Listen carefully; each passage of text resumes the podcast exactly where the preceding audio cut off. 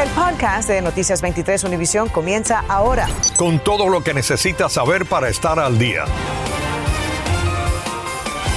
¿Qué tal? ¿Cómo están? Tengan todos muy buenas tardes. Les saludamos Ambrosio Hernández. Y Sandra Peebles.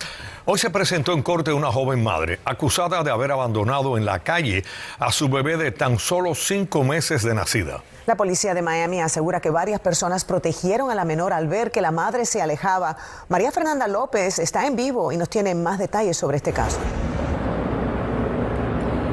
Sandra Ambrosio, muy buenas tardes. Estamos aquí frente por frente a la cárcel TGK, la cárcel del condado Miami-Dade, donde en este momento la joven permanece arrestada. Y según una jueza esta mañana le dijo que por el momento no podrá salir en libertad bajo fianza. Una llamada a la policía de Miami alertó que una bebé había sido abandonada afuera de Aura Bistro Market, en la avenida 9 y la calle 3 del suroeste, el sábado cerca de las 8 de la noche. La madre estaba a solo menos de una cuadra de donde estaba la bebé eh, localizada. Ahora sabemos de que la madre estaba actuando de una manera extraña, como si estuviera bajo la influencia del alcohol o de drogas.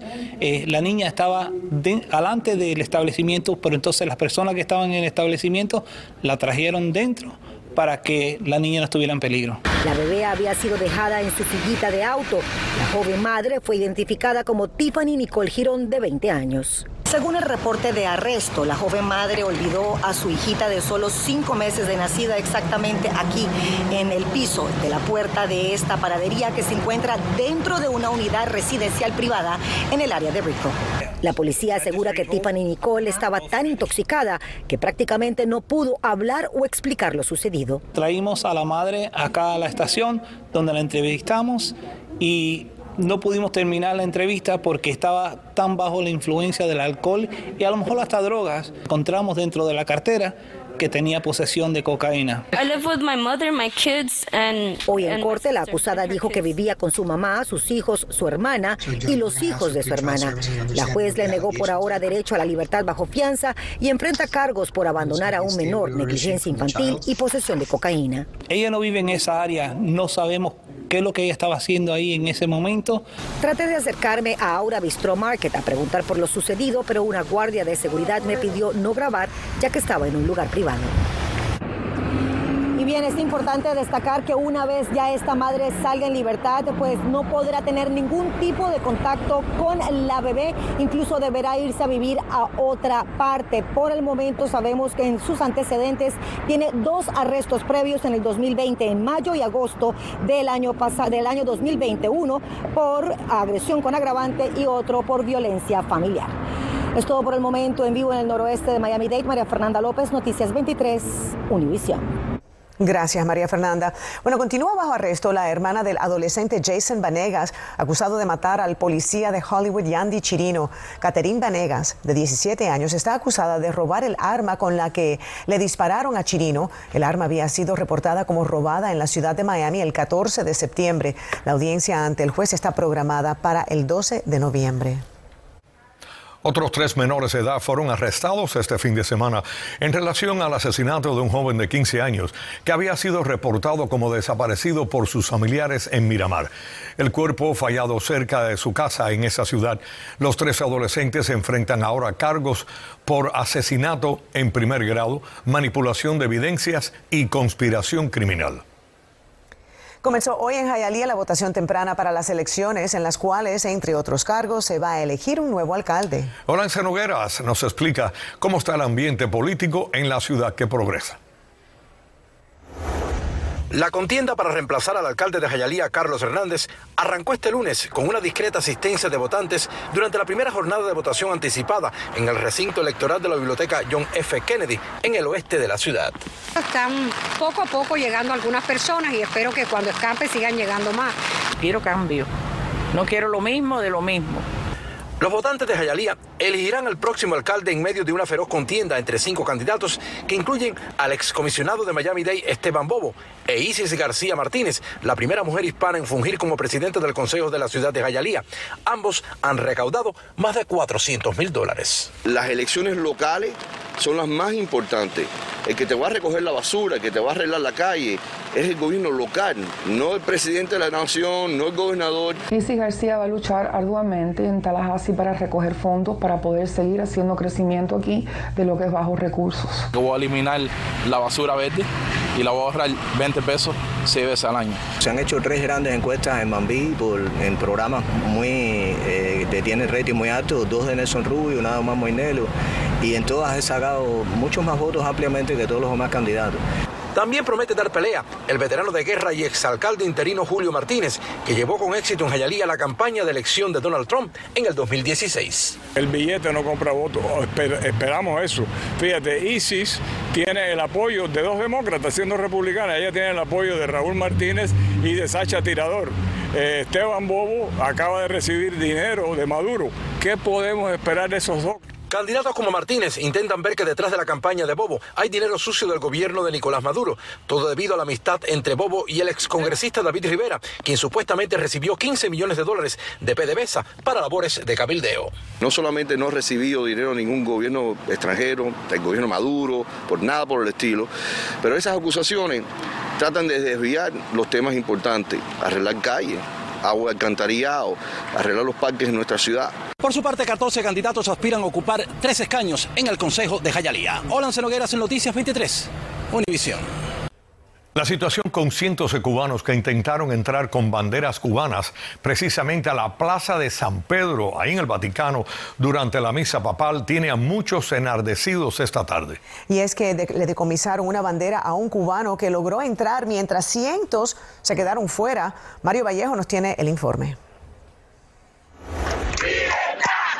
Cientos de cubanos viajaron desde varias ciudades del mundo, incluyendo Miami, para participar en la misa papal de este domingo en la Plaza de San Pedro en el Vaticano. Sin embargo, al llegar se encontraron con policías italianos y la Guardia del Vaticano que preguntaban la nacionalidad de cada uno y al mencionar que eran cubanos les negaron la entrada a la plaza.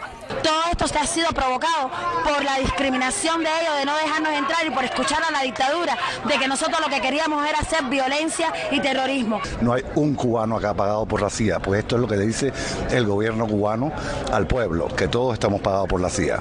La mayoría de quienes intentaron solo que el Papa viera las banderas cubanas para que recordara la represión que se vive en la isla, se desahogaron en redes sociales con evidente frustración. Yo lo que vivía dentro del Vaticano y ver a mis hermanos que estaban afuera fue absurdo.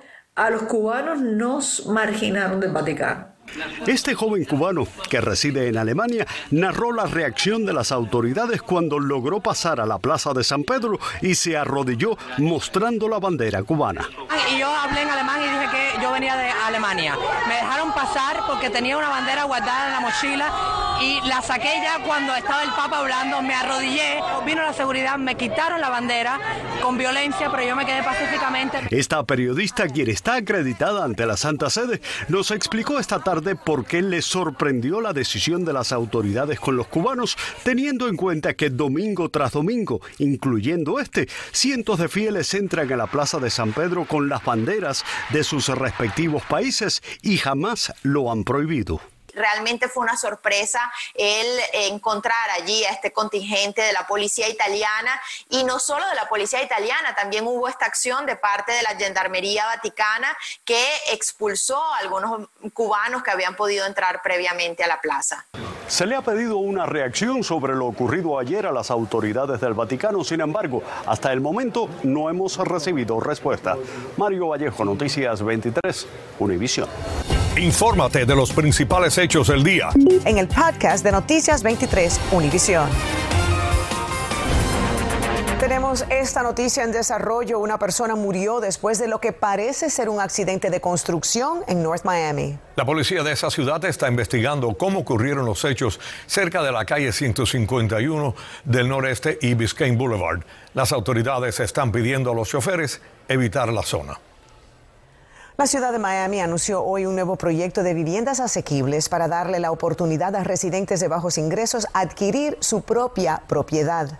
Pero a diferencia de otras obras, la ciudad de Miami establecerá algunos requisitos. Jenny Padura nos dice dónde estará ubicado y lo que opinan los residentes de la zona. Edificio de ocho pisos se construirá sobre la calle 3 entre las avenidas 16 y 14, justo detrás del estacionamiento del estadio de los Miami Marlins, donde los futuros compradores tendrán estacionamiento.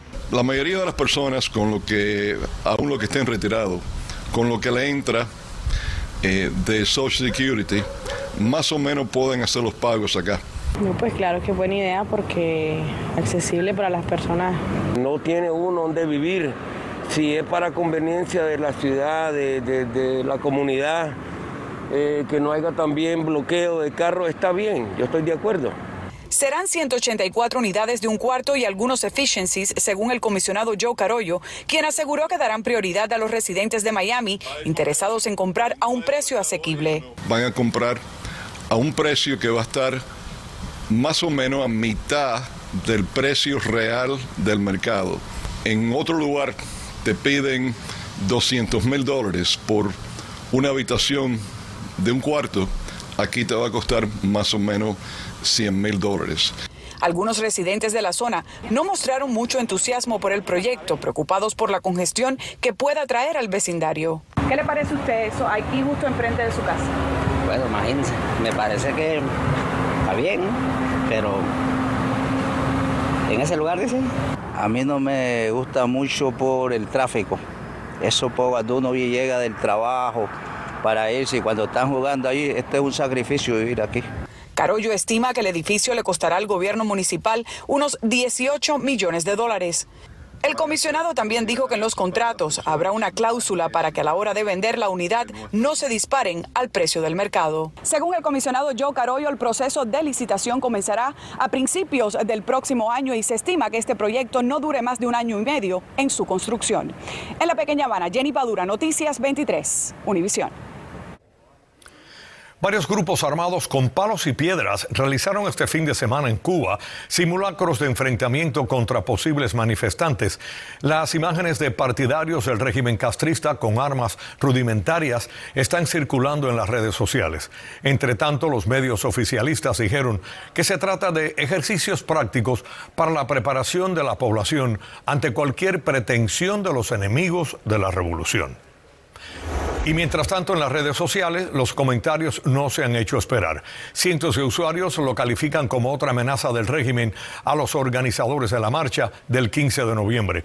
El grupo Archipiélago denunció esta semana el acoso de las autoridades cubanas contra quienes se mantienen firmes en su decisión de salir a la calle pacíficamente. Organizaciones de la sociedad civil de la comunidad nicaragüense en Miami realizaron hoy un conversatorio en torno a la violación de derechos humanos en Nicaragua. A la conferencia estuvieron invitados expresos políticos y otras víctimas de violaciones y confiscaciones por parte de la dictadura de Daniel Ortega. La reunión tuvo lugar en la oficina del comisionado Joe Carollo en el Distrito 3 de la ciudad de Miami. En pocos meses, el condado Miami-Dade contará con el primer centro de rehabilitación para atender a personas detenidas con enfermedades mentales. El objetivo de este innovador espacio es brindar el apoyo necesario para que estas personas puedan reincorporarse a la sociedad. María Lisa Sosa nos informa. Conmovido por los miles de casos que atendía una y otra vez de acusados de pequeños delitos con enfermedades mentales, el juez Steven Liefman se dedicó a luchar por más de 15 años por un centro como este. The Miami Center for Mental Health and Recovery es un sistema de atención integral para personas con enfermedades mentales. Lo que sucede ahora es que esta población termina en la cárcel, en el hospital o en un centro para desamparados. Nadie se hace responsable por ellos, así que simplemente siguen dando vueltas y vueltas en el sistema sin recuperarse. 11.000 personas con enfermedades mentales ingresan en la cárcel del condado cada año, principalmente por delitos no violentos o de bajo nivel. Recorrimos el centro que estará listo en marzo. Esta facilidad va a hacer varias cosas. Eh, va a evitar eh, que gente caiga en, el estatus de ser desamparado porque le va a dar tratamiento mental, eh, tratamiento de drogas y ellos van a poder recibir los servicios necesarios para evitar consecuencias peores. Cuenta con un centro de rehabilitación, atención médica estabilización de crisis, salones de clases, entrenamientos laborales y hasta un lugar para retirar tatuajes si la persona lo desea. Y este salón que ven aquí todavía en construcción será convertido en una corte para que los detenidos puedan ser juzgados in situ.